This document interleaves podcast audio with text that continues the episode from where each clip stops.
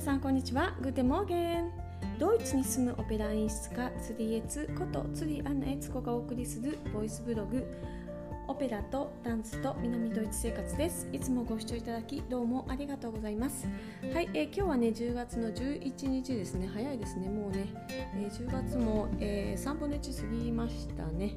えー、この週末ね天気がすごく良くて今日も天気がいいんですけどもただ寒いです、えー、今日最低気温が1度でしてねあのまあ夜ですけどね。1度とか2度。昨日はですね電車で自転車でねつのように帰ってきてるんですけどもうあのスキー用のヤッケをね 出しまして、えー、着てました、えー、それでもですね結構寒くて、えー、手袋も本当スキー用の手袋をしてえっ、とあ耳当てをねしないで出かけちゃったんですよね。したらいや耳がちょぎれるんじゃないかと思うぐらい寒くてですね。いや体感温度昨日本当寒かったですね。でも、えー、結構ツタとか木の葉っぱが綺麗に赤くなってるのでこれでね秋もね終わっちゃうなっていう感じな、えー、気温になってます。でもまだ10月の頭なんですけどね。はいもうちょっとねあの暖かくいてほしいと思うんですけど寒気が、えー、今ねスイスの方から来てるみたいですね。はい、えー、ということなんですけど、えー、まあ秋なので秋といえばドイツとか、まあ、アメリカもそうだと思うんですけどもあのオーディションシーズンじゃないかと思います。ねまあ、オーディションでねあのどんな格好していたらいいのってちょっと相談を受けたのでちょっとそんなお話をしようかなと思います。えー、私はオーディションをあの審査員としてねあの座ることがあるんですけどオーディションを、まあ、審査する側としてはですねうんまあまず見た目大事ですよねやっぱりね、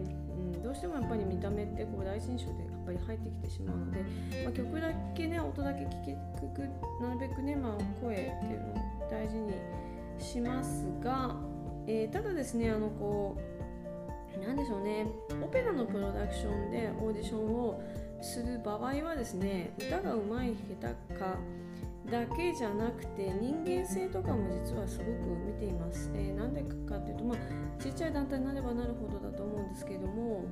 まあ、プロダクションってオペラって1ヶ月とか2ヶ月とかこうほぼ毎日のように、えー、あって、まあ、家族みたいにしてねプロダクションをやっていくわけですよね。でこうなんか同じ船に乗った乗り仲間みたいな感じなんでその船の中でまあそのこ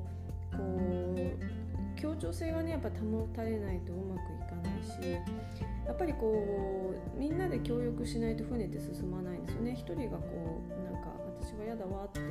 ぱり言われちゃうとうまくいかないとか。あの本当些細なことなんですけどこう時間に遅れてこないとかですね。あとはこう連絡メールとかをしたらすぐにちゃんと返してくるとかですね。そういうのを結構実は、えー、大事なので、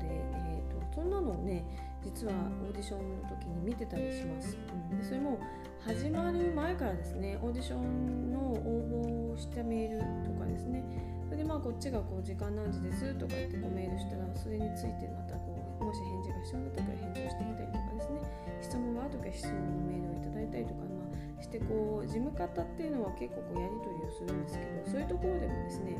結構見てます。例えばこうもういかにもホームページとかにちゃんと書いてあって、えー、調べれば分かるのに調べれば分かる内容をわざわざメールで質問してくるとかですね。そういうのは、えー、結構こううーんどうかなって思思ったりやっぱりしますね。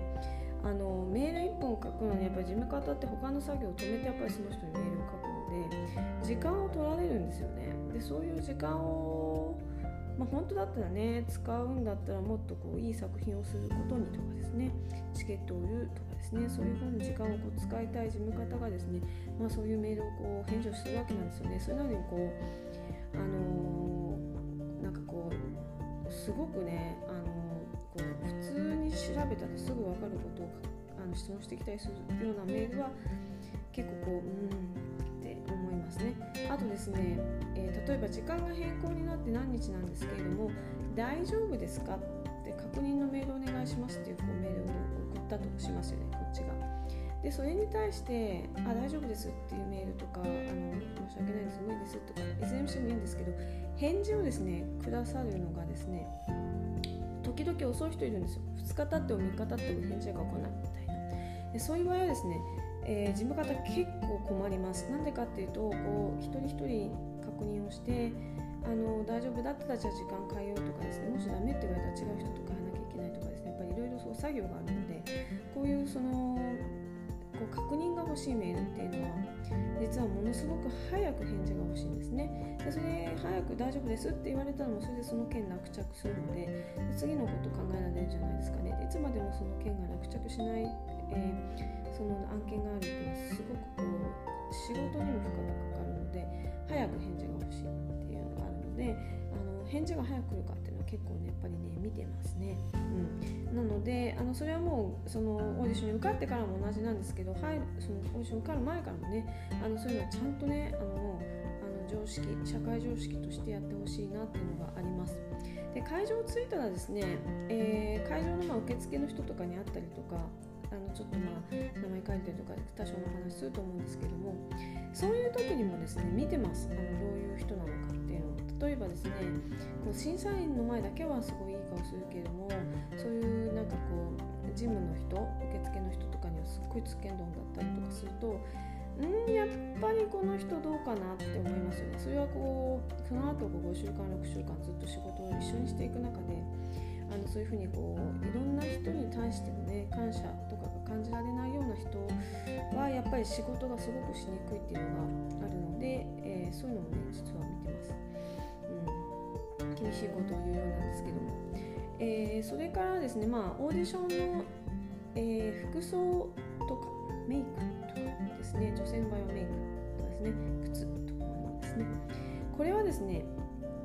えー、私は目立った方がいいと思います。うん。あのこう日本の、えー、大学卒業したばっかりの人が就職の面接に行くみたいなリクルートスーツもいいんですけれども、ま、私の場合は、えー、アメリカとか、え、ヨーロッパのオーディションのイメージなのであの日本とはまたもしかしたら違うかもしれないのでいろんなあの審査員の方の、ね、意見があって全然いいと思うんですけども私たちが例えばアメリカでオーディションをするとすると審査員として見てると、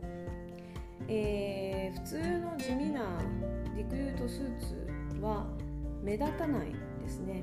うん、でですね1日にですね試験官って何十人も聞くんですよ。で結構疲れるんですよこれね毎回聞いてると。で何十人も聞くからやっぱりですねちょっと印象に残る方がいいですねでそれは悪い印象じゃなくてやっぱ素敵な印象に残るのがいいと思いますなのであのこれリクルートスーツっていうよりはですねちょっと色のついた、えー、ドレスとかの方がいいんじゃないかなま、あ、ドレスって言ってもワンピースとか、まあ、その程度ですけどね、うん、あとはみ顔の周りを華やかにする方が得策です、えー、例えばですね胸がこ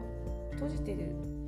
T シャツだったら例えばあの首ギリギリのこうラインの T シャツとちょっとこう胸がこう大きく開いてるような T シャツだったらどっちがいいかっていうと胸が開いてる方がこうあの性格がオープンな感じなイメージ印象を与えるので開いてる方。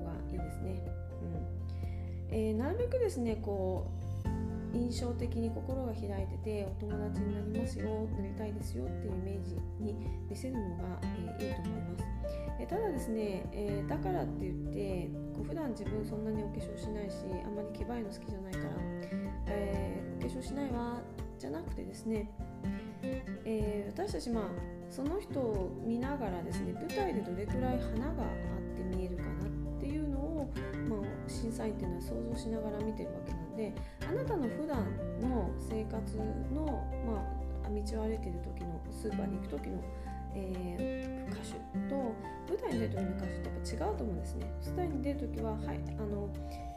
こう俳優さんとしてというか仕事としてそういう顔になるっていうその、えー、歌のの歌手の顔になった時にどんな顔するのかどんなオーラを放つのかっていうのがやっぱ見たいので、えー、そのオー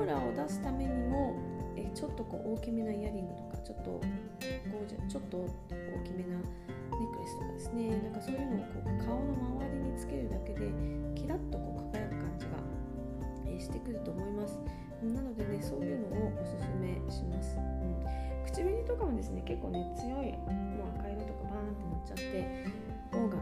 うん、いいと思います普段はねなんかこうそんな色使わないとか思うようなね色でもねいいんです。普段の自分を見せるわけっていうよりもあのこう職人歌手としてというかプロの歌手として、えー、自分をねあのこう見せてあげたい見せてほしいなと思います、うん、でそんなんでねあのちょっとねあの気にしてみてください。はいということで、えー、今日はオーディションの、えー、向かい方についてお話ししてみました。アピーナゼンチュース。